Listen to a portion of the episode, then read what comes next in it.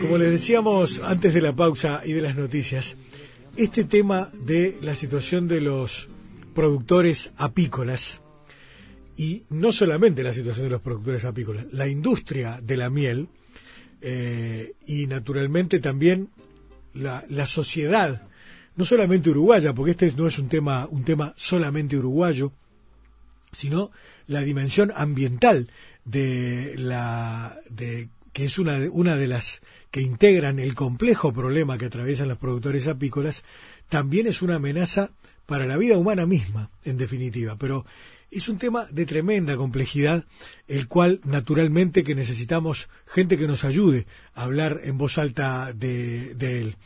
Por eso le pedimos a Néstor Causa, que es director de la Sociedad Apícola, uno de los directores de la Sociedad Apícola, vocal de la del Consejo Directivo de la Sociedad Apícola que nos dé una mano esta noche. Néstor, buenas noches, ¿qué tal? Hola, buenas noches, ¿qué tal? Este, un gusto estar en el programa y bueno, con vuestra audiencia. Gracias, gracias por recibirnos. ¿Cómo está el tiempo por ahí? Ah, frío, frío. Yo este, recibí hace muy poco rato de Montevideo, pero este, frío, frío, sí. Este, está, está, está en 3, 4 grados por lo que sí, acá en la vuelta, así que estamos. Y la sensación térmica debe ser bastante menor, ¿no? Porque... Ah, sí, sí, sí, sí. Sí, bueno, es necesario, lamentablemente este, este, invierno siempre arrancó medio templado, pero los fríos tienen que llegar en algún momento para lógico, que se equilibre el, el, ambiente y el, en, general. Es parte de los ciclos de la naturaleza, ¿no? Que hay que, que, hay que tratar de respetar. exactamente, exactamente, Bueno, este, Néstor, sí, evidentemente están enfrentando no solamente una coyuntura difícil por lo comercial y demás, sino que hay implicaciones muy profundas de, de, modelo de producción, no solamente en la miel, sino en otros rubros. Es una situación muy compleja. ¿Cómo la caracterizan ustedes en la, en la sociedad? Bueno, a nivel de, de, lo que es en nuestro sector apícola, bueno, es la peor crisis de la historia, este, porque se han sumado, como usted mencionó, sea, temas comerciales este, y demás, eh, pero en general, eh, digamos, la apicultura acá en el Uruguay ha venido estos últimos, bueno, de la llegada, que fue o significó la llegada de los cultivos transgénicos, es donde generalmente se inicia un proceso de, de digamos, decadencia, por lo menos en las zonas más apícolas, este, generalmente en el mundo coinciden de que las zonas donde el desarrollo de la apicultura se, se, instaló en determinado momento siempre coincidió con las zonas de, de, suelos más fértiles. Y bueno es así que digo particularmente vivo en el departamento de Soriano y digo la, hace 30 40 años atrás la apicultura tuvo un amplio desarrollo por esta zona y bueno hoy está totalmente alicaído y bueno este, la situación ha llevado que también en, a nivel del territorio nacional en mayor o menor medida con, con incidencia más fuerte en un lugares que otros pero este, todo este cambio, digamos, de, de, producción ha generado importantes trastornos a nivel del manejo de, la, de las colmenas, por básicamente por la pérdida de, fuentes de alimentación, este, que le genera variabilidad en, cantidad y calidad de polen, pérdida de, aportes de néctar, eso genera debilitamiento en las colmenas y bueno, indefectiblemente también eso va aparejado después la, la que aparecen problemas sanitarios. Y bueno, esto, o sea, a nivel del ambiente, una vez que se rompe el equilibrio, este, generalmente se empiezan a cortar eslabones de una cadena y de una manera o de otra este, termina afectando, en este caso particular, a las abejas, pero también este, hay que entender que, que a la larga también los seres humanos vamos a estar este, siendo perjudicados por eso. Y lógico, sí, sí.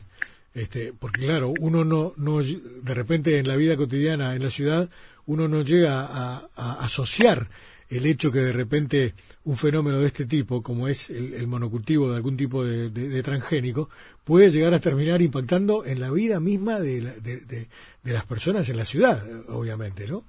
Este... Sí, sí, o sea, eh, acá hay una cuestión muy clara, este, nosotros somos productores productores de, miel, digamos, este, en generalmente estamos, y la inmensa mayoría, diríamos, de los apicultores que hoy estamos en los territorios este, todavía es porque es una actividad que, que nos gusta, es como todo, o sea, si ustedes son periodistas es porque eligieron eso, porque claro. es su vocación y porque les gusta, y bueno, el apicultor es más o menos lo mismo. este Y bueno, uno trata de sostener y de pelear hasta lo último, pero en definitiva hoy estamos bastante, bastante, bastante más que complicados Y la particularidad es de que, de que y para que tenga algún dato concreto, le voy, yo le voy a hacer referencia, digo, a, lo que fue el o lo que era el departamento de Soriano y lo que es hoy. Este, estamos hablando de hace 32 años que arranqué con la actividad acá en, Soriano y bueno, en ese momento era muy común que el promedio de producción de miel estuviera en el entorno entre 40 y 60 kilos de miel por colmena por año. Con la llegada del modelo agrícola nos vinimos a 20 kilos, o sea, cuando ya tenemos un año de 25 o que hemos tenido puntualmente un año de 30 kilos, bueno, es un año excepcional para el contexto que actualmente estamos. Pero también este, la mortandad de colmenas, que era algo que no, este, hace 30 años atrás era de, un 5%, un 2%, bueno, con el advenimiento del, del, modelo, con el debilitamiento que se generó en, o se generan las colmenas, y la proliferación de algún problema sanitario, este, tuvimos años de, de mortandad de un 40, un 50, un 60%, y hoy podemos decir que la mortandad está estabilizada ahí en el entorno de, de, de 25 a un 30% anual, este, lo cual este, significa un, costo muy fuerte y, un, y, un, y mucho trabajo de los apicultores para recuperar las colmenas. ¿La presencia de glifosato ha sido devastador? En realidad es el, es el es el no solamente o sea el glifosato o los herbicidas en general son los que destruyen las fuentes de alimentación de las colmenas no y que en el Uruguay tenemos este en, en tema glifosato tenemos unos este, alrededor de unos 15 14 15 millones de litros que se tiran al año. Este y, y por otro lado en, si lo si lo totalizamos en, en, la cantidad de, de, de litros de agroquímicos que se aplican y estoy hablando de herbicidas, insecticidas y fungicidas, promedialmente Uruguay anda en el entorno de los de entre los 24 25 millones de litros por año que se, se aplican.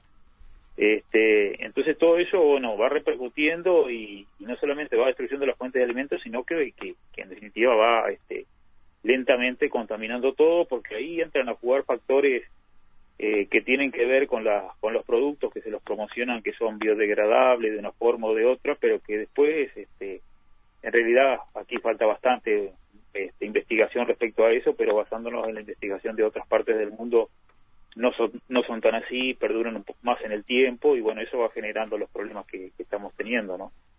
Qué bravo, este, porque, claro, qué bravo, porque la situación interna sumada a la, a la, externa, que es la, la, la competencia desleal con, con mieles desde, desde China, ¿no? Por ejemplo, corregime si me equivoco, que, que son de muy baja calidad. correcto, correcto, correcto. Lo que pasa es que eh, ahí juegan, este, son es toda una situación de intereses, digamos, porque en definitiva eh, China viene haciendo un manejo de adulteración también desde el año 2010, este, y estamos, o sea, hace nueve años que están haciendo eso, y bueno, los, los más entendidos en el tema, este, avisoran posiblemente una, no sé si solución, pero por lo menos que se empiece a corregir la situación en, tal vez en tres, cuatro años más. Y eso hace que, bueno, que, la apicultura o los apicultores este, estemos en, digo, yo lo digo claro, lo he dicho ya no, no va a ser la, la primera vez que lo digo, pero este, con 32 años de actividad y por una cuestión de ya de, de haber pasado los 50 y, y estar bastante cansado de, de trabajar y, de esperar que, surjan desde las autoridades las respuestas que el sector exige. Este año hemos decidido empezar a bajar la cortina, ¿no? Este, tratando de buscar otros rumbos, a ver que que no es fácil por, por, por la edad, como mencioné, pero en definitiva no, no, no da para seguir luchando de esta manera, ¿no? Claro. Néstor, ¿y cuáles serían, desde, desde su óptica, las medidas necesarias ya para empezar a torcer el rumbo en esto? Y bueno, nosotros este, con la asamblea que se hizo el 25 de agosto ahí en, en, San José y con la, concentración que hicimos ayer, que entregamos documentos, hoy pasa por, por, por tema, tema una ayuda económica para el sector, que no pasa por crédito, porque digo, o sea, eh, en realidad, este, si usted trabaja y, y, produce, como en el caso particular la miel, este, usted produce miel y bueno, sabe, cuando uno sabe que la coyuntura a nivel internacional sabe que los precios siempre han oscilado en todos los sectores productivos y de una forma u otra uno este, le va buscando la vuelta y la va sobrellevando y va este, la va llevando. Pero en estas condiciones donde este, tenemos miel, yo particularmente tengo y no tengo mucha, pero hay, hay este, colegas que tienen mucho tan volumen de miel sin vender incluso volúmenes de miel que ya por el nivel de glifosato están descartados este, hasta la próxima zafra a ver si surge el qué, qué puede pasar con el mercado y si se puede vender. Entonces, producir algo sabiendo que, existe un alto riesgo de que no se puede vender, este, bueno, eso hace de que tengamos que empezar a mirar para otro lado, ¿no? Mm. Y creo que lo, lo, más grave de todo es este que hoy lo vemos, por supuesto, porque somos productores de miel, eh, que es lo que estamos tratando de, transmitir a la población en general, es la importancia de las abejas como en, la, polinización, digamos, que el 75% de los alimentos que llegan a, la mesa de cualquier ciudadano en cualquier punto del país, este, en algún eslabón de su cadena de producción los, polinizadores tuvieron algo que ver, ¿no? Claro. Sí, sí. E, esa, esa es la, la amenaza, digamos, eh, crucial desde el punto de vista ambiental, ecológico y de, subsistencia de, la, de, nuestra civilización, sin dudas. Este, pero antes de llegar a eso, hay de repente otros problemas, claro, como los que veníamos conversando, que son más domésticos de repente y, de coyuntura. Pero porque el otro no, no, lo arreglamos con nada, ¿no? Este, si desaparecen las abejas o, o, se, se, reducen a una mínima expresión, vamos a tener problemas de otro, de otro tipo y bastante serios, ¿no? Sí, ya, ya, y digo, ya ha habido alguna experiencia este, a nivel de, del mundo. En algún, en algún momento en, China se tomaron decisiones políticas equivocadas frente a determinadas situaciones y eso terminó de que terminaran este, teniendo que cultivar a las plantas este, con seres humanos. Este, ahí hay un ejemplo muy claro de lo que de lo que puede pasar. Este, digo, pero sin, sin duda que siempre los seres humanos a veces, este, a veces hasta que no nos damos contra una pared, no reaccionamos pero a veces hay cosas que podemos este, modificar, cambiar y, cambiar el rumbo, pero en esto cuando se, llega a los extremos de exterminar con, lo, con los polinizadores, evidentemente volver atrás este, o recuperarlos es extremadamente difícil. Yo hay, un ejemplo que, no voy a ser egoísta porque lo he dicho ya en, varias este, entrevistas que me han hecho, sí.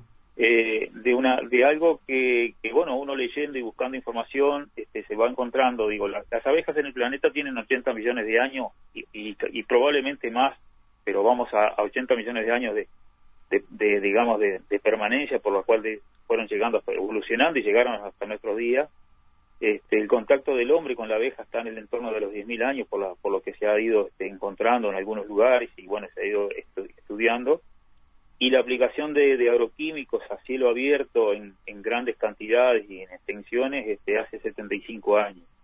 Entonces, eh, es, este, me duele mucho como, como, ser, como ser humano, como ciudadano, que, que tantos años de evolución este, y, demás se estén tirando por la borda por, por un modelo de producción que se instaló que, que también digo, y lo que voy a decir no, no, es, no está tan relacionado a la apicultura, ¿no? pero se ha, se ha vendido y se ha promocionado porque hay que solucionar los problemas del hambre, de hambre en el mundo.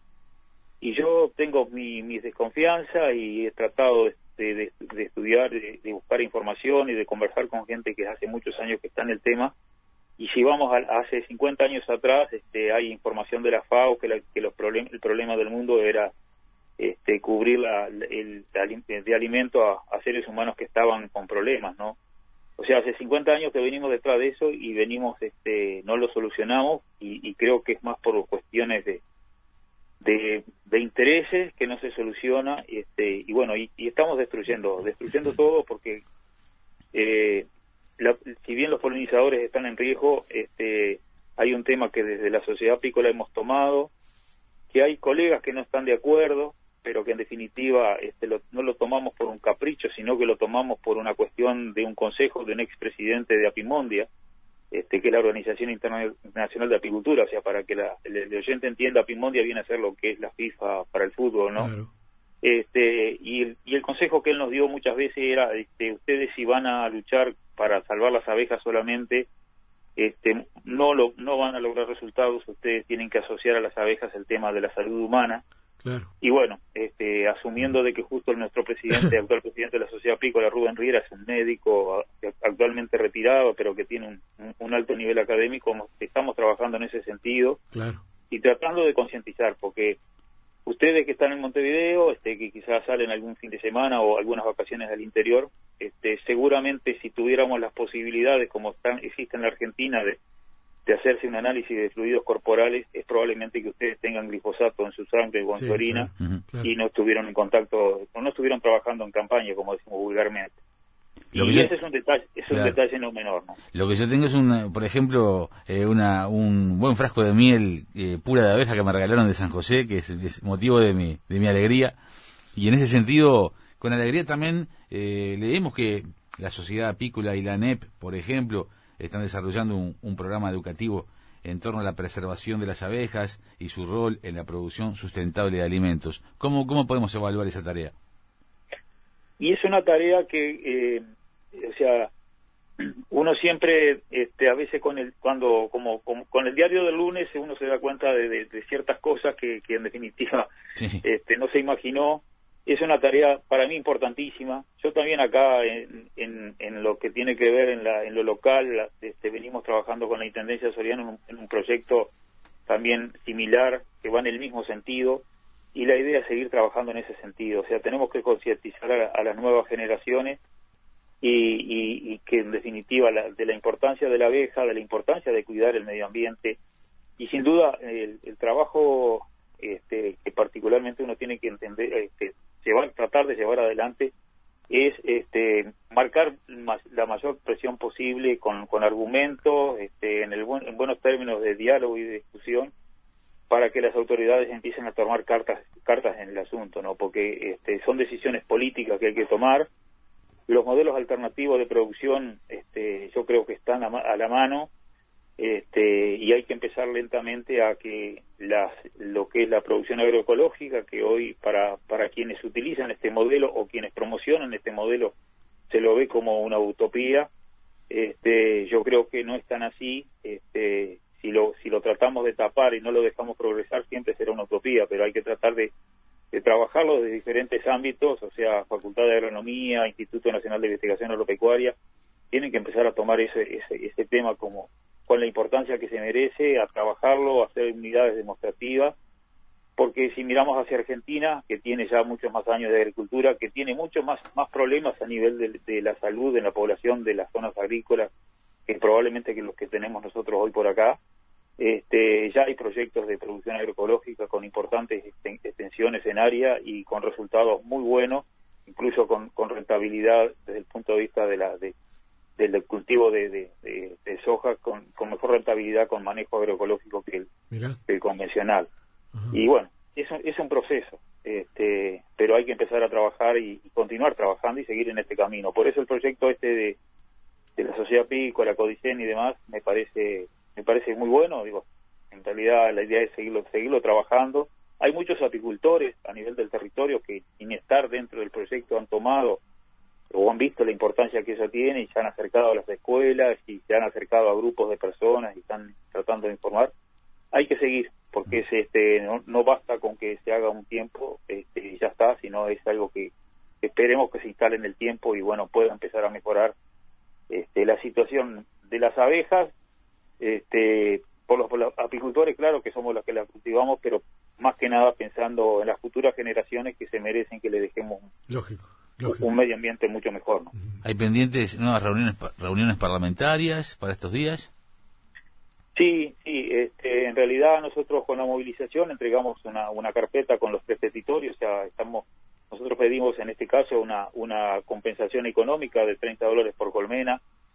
Y está claro este, que hay otros sectores que también han pedido mucho menos dinero y les ha sido, les ha sido negado y lo entendemos. Este, pero en el caso particular de, la, de, la, de, la, de los apicultores, digo, más allá de, de, de que se nos pueda otorgar o no, este, hacemos y tratamos de hacer ver que en este momento hay miel que no se puede vender, que está por un, por un problema de, pérdida de calidad por la presencia de una sustancia que los apicultores no colocamos y, que está en el medio ambiente. Mm. Eh, digo, y bueno, también eh, lo que se pidió ahí fue la prohibición de, los agroquímicos que, están matando las abejas. Eh, en realidad tuvimos el martes, tuvimos una, una, actividad bastante intensa dentro de lo que fue el Palacio, ahí el, este, el anexo también con, con los diputados, entregando algunas carpetas, acercando a, las secretarías. Este, hubo una reunión con la Comisión de, Ganadería de la Cámara de Representantes que se vio un poco este, afectada porque hubo otra reunión previa, este, en virtud de que se está, Sociedad Pícola está, digamos, apoyando el proyecto que se presentó a través de, Unidad Popular ahí en, en, creo que fue en abril, si mal no recuerdo, para prohibir este una serie de, sustancias, este, entre ellos los neonicotinoides, que son sustancias que en Europa ya se prohibieron porque afectan enormemente a, los polinizadores.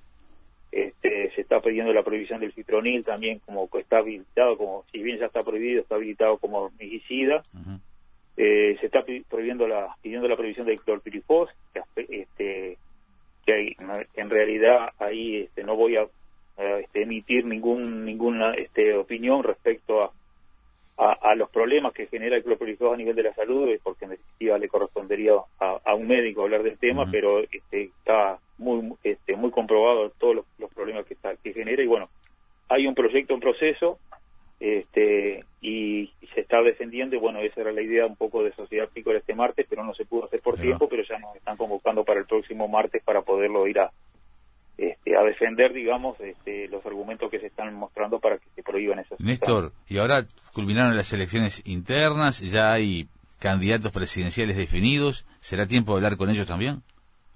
Sí, ya hubo de parte de Sociedad Pícola Uruguaya, ya hubo, toda una previa, no se ah, pudo hablar con todos, pero en definitiva se, se, tiene que continuar. Evidentemente que sí, ya con los candidatos definidos este, hay que hay que hay que volver a, volver a reunirse y, digamos este, profundizar en el tema no este, sin duda que, que sí este, hay que hay que trabajar. Hoy ustedes lo habrán visto como lo podemos ver cualquiera de nosotros acá este, la mayoría de los de los este, candidatos han tomado el tema medio ambiente como algo que, que bueno hay que trabajar hay que hacer este, algunos en mayor o menor medida con producciones agroecológicas y demás pero bueno este está claro que estamos en campaña y en campaña se dicen muchas cosas que después a la larga no se terminan este, aplicando. Y bueno este parte de nuestro trabajo este tomar todos esos dichos y bueno llegado el momento hacerlo sentir de que este, lo que prometieron hay que cumplirlo y bueno y trabajar en ese sentido porque creo creo que también el mercado internacional es el que nos va a marcar de futuro este es lo, que tenemos que hacer como nos está pasando con la miel claro, ya está pasando, que no este, esperemos que no, que no, porque no se lo deseo a nadie estar en esta situación, este, que no pase con otros productos, pero estamos en gran, en gran riesgo de que, de que los alimentos que estamos produciendo en algún momento se vean cuestionados este, o condicionados su comercialización por la presencia de lo, lo que es la campaña Uruguay Natural, a través de todos sus beneficios eh, de difusión, también tendría que alcanzar la miel. Sí, Para decirle al mundo que acá hay miel de calidad. No solo a la miel, le digo a todo. Bueno, hablando de la miel de claro. Pues si vos decís que vendés alimentos inocuos, claro. eso tiene que ser respaldado con los datos de la realidad, ¿no? Ah, no, no, este, por eso. y acá tenemos una falla. A eso me refería. Esto es, un, esto es un tema, ¿no? Claro, Sí, ahí hay una cosa muy clara, ¿no? Tanto el anterior ministro Tabaré Aguerre como el actual ministro Bennett este, siempre manifestaron alimentos de calidad e inocuos al mundo, digo, lo cual por supuesto que lo compartimos totalmente, ¿no? Pero la realidad que la inocuidad no solamente pasa por las cuestiones biológicas, como eh, digo, en el caso particular de, la, de los productores de miel tenemos un programa de trazabilidad, un, programa de, de, habilitación de plantas de extracción para, para preservar precisamente la inocuidad de la miel este, pero también todo lo que, incluso en, lo que tiene que ver con el manejo que los apicultores hacemos, este, tenemos, este, se prohibieron la aplicación de antibióticos, que era algo que en algún momento se hizo, este, hoy está simplemente reducido a un par de moléculas químicas que hoy por hoy la mayoría de los apicultores no la están aplicando porque este, felizmente hay un producto orgánico que está funcionando mejor para el control de, eh, para hacer gráfico de una garrapata que afecta a la abeja. Este, y bueno, en definitiva, este, todo, todo eso los agricultores lo hemos hecho y bueno, lamentablemente tenemos este este otro problema de la presencia de residuos que no podemos decir que, que, sea este que la miel no, eh, no, no sea inocua porque las cantidades que se han encontrado son son, muy este, chiquitas. Lo que pasa es que los que analizaron son tremendamente exigentes y tienen capacidad tecnológica como para detectar esas cantidades que son ínfimas Exactamente. porque además protegen a su gente, obviamente. Fue en Alemania, ¿no? Que, que, se dio esta situación. Sí, sí. E, eso, este, eso hoy otro otro colega de ustedes me preguntaba eso y, de hecho le manifestaba eso. O sea, eh, porque qué pasa, ha habido algún tipo de negociación como para pedirle a Alemania, bueno, que, que, afloje un poco la mano y que, permita mayores niveles. Claro. Pero ellos, en realidad ellos, este, ellos tienen estudios hechos, ellos se manejan con límites máximos de residuos tienen una establecido una ingesta diaria admitida, o sea, ellos protegen a su población y eso, eso eso no en eso creo que no hay negociación de no, y además son alemanes y por lo tanto no van a ceder un milímetro de, de lo que son sus, sus convicciones y sus definiciones técnicas y científicas, ¿viste? No lo van a hacer. Es obvio. Sí, sí, sí. Sí, totalmente. Y este, digo, aparte, ellos están prohibiendo muchas, muchas sustancias, digamos, que nosotros tenemos permitidas, pero digo, este, tienen, tienen otro tipo de política. Incluso, bueno, basta con, con ver simplemente este, la cantidad de glifosato que ellos tienen permitida para el agua potable, que no tiene absolutamente nada que ver con lo que tenemos este, eventualmente permitido acá en Uruguay. Bueno, vos sabés que en una nota que, este, que leí ayer en la Deutsche Welle, este, mencionaban cómo este acuerdo comercial que firmaron los ejecutivos entre la Unión Europea y el Mercosur iba a terminar devolviendo a los europeos toda la, ellos decían, en, mirá, lo duros que son, ¿eh? la basura que venden en, en América del Sur. Le hace agroquímicos y, otras hierbas, ¿no? Claro, claro, sí, sí, sí, sí. Porque con, ese acuerdo les iba, les iba a llegar en productos alimenticios la misma basura que ellos estaban volcando en el tercer mundo. Tremendo, ¿no? Los propios alemanes, ¿no? Tremendo. Sí, sí, sí, este, es así, es así. Bueno, este, creo que en este en estas cosas este, uno lo que busca es, concientizar digo tratar de concientizar a la gente no yo respeto las opiniones de, todo el mundo pero por ahí por ejemplo este si así alguna de las autoridades en algún momento ha dicho públicamente que que bueno que los riesgos porque digo todo lo que ha sido la recategorización del glifosato a, posiblemente cancerígenos todo ese tipo de cosas este digamos en la defensa de del, del, producto en sí se dice, bueno, es el mismo, el mismo riesgo que si tomamos mate con agua caliente o si comemos asado que esté, esté quemado o cosas de ese tipo. Pero en realidad este, son, este, yo tomo mate porque quiero, como el asado porque quiero, o sea, yo tengo una decisión para, para este, adoptar eso. Este, y hoy sabemos de que en Estados Unidos hay muchos muchos estudios hechos ya donde el glifosato está en la leche materna. Entonces, cuando yo creo que ninguna madre le va a querer transferir a través de su leche a, su bebé este, una sustancia que, que, bueno, podrá ser o no, pero en definitiva es una sustancia que no tiene que estar ahí. Y creo que en definitiva ese trabajo este, como ciudadanos y como sociedad lo tenemos que tomar en serio porque, digo, este, es, muy complejo y, bueno. Y sí, además es una amenaza y, y como tal hay que tomarla, obviamente, ¿no? Sí, totalmente, totalmente. Aparte hay mucha mucha información, mucha información este que ya comprueba y muestra este, muchísimas cosas este, y bueno, este, creo que ahí y, lo que voy a decir es, también en base a algún algún artículo que uno ha leído, digamos, y hay información y por supuesto que, que surgen diferentes opiniones, ¿no? Pero hoy por por ejemplo este, que estamos en una sociedad que donde todos estamos un poco más violentos y reaccionamos de, forma a veces por, por insignificancia reaccionamos de una manera que este que queda muy muy muy muy mal y, y, a veces este agrediendo verbalmente o físicamente a, cualquier a cualquier este persona o a un propio animal y bueno hoy hay hay este, mucha información de, de, las sustancias que se han ido aplicando que este, o que nos llegan a través de los alimentos que generan toda esa situación de irritabilidad, depresión y demás que va este, desencadenando todo eso. Y creo que aquí no, este, y lo digo a, colación de que hoy miré justo en un programa ahí para, que está atendiendo a desarmar el pueblo, todo ese tipo, por ese tipo de cosas. Mm. Creo que hay, hay problemas de fondo que son serios y que también hay que atacarlos porque no basta simplemente con, con que saquen el arma que yo eventualmente tenga en mi casa, porque en definitiva va a seguir siendo igual. Esto de, si no, si no se toman medidas de fondo. ¿no? lógico, tiene que ser algo general, colectivo, eh, universal, obviamente. Néstor, gracias por este rato esta noche. Eh, si te parece, nos mantenemos en contacto, ¿sí? Sí, sí, este, yo en realidad le, agradezco a, ustedes, este, yo se lo agradezco en nombre de los apicultores del Uruguay y todo, este, porque este tipo de espacios son los que nos permiten este, llegar a la población en general. Y como siempre lo digo, siempre lo trato de repetir, este, pueden creer o no lo que yo les, haya comentado a ustedes, pero lo que sí me interesa es que, bueno, que haber despertado el, bichito de la curiosidad y que traten de informarse respecto a lo que yo este, les planteé, este, y bueno, eh, tratar de buscar la, la, veracidad de esa información y, bueno, de ahí, a partir de ahí, multiplicar, porque en definitiva eh, estas cosas no, no las cambiamos los apicultores solo, lo cambia la sociedad Este, para por el bien de todos. Eso es muy bueno. Eh, eternamente agradecido. Yo diría, no, no, no, nos crean, vayan y busquen eh, la, la, la, información, este, que es la mejor manera de, tratar de avanzar. Néstor, te llamamos más adelante, ¿sí? Sí, a, la orden y, bueno, le voy a hacer llegar en algún momento algún frasquito de miel. Dale, muchas gracias, muchas gracias. Acá nos acordamos con la dulzura. gracias, gracias Néstor. Buenas noches. Néstor Causa, señoras y señores, director de la Sociedad Apícola del Uruguay.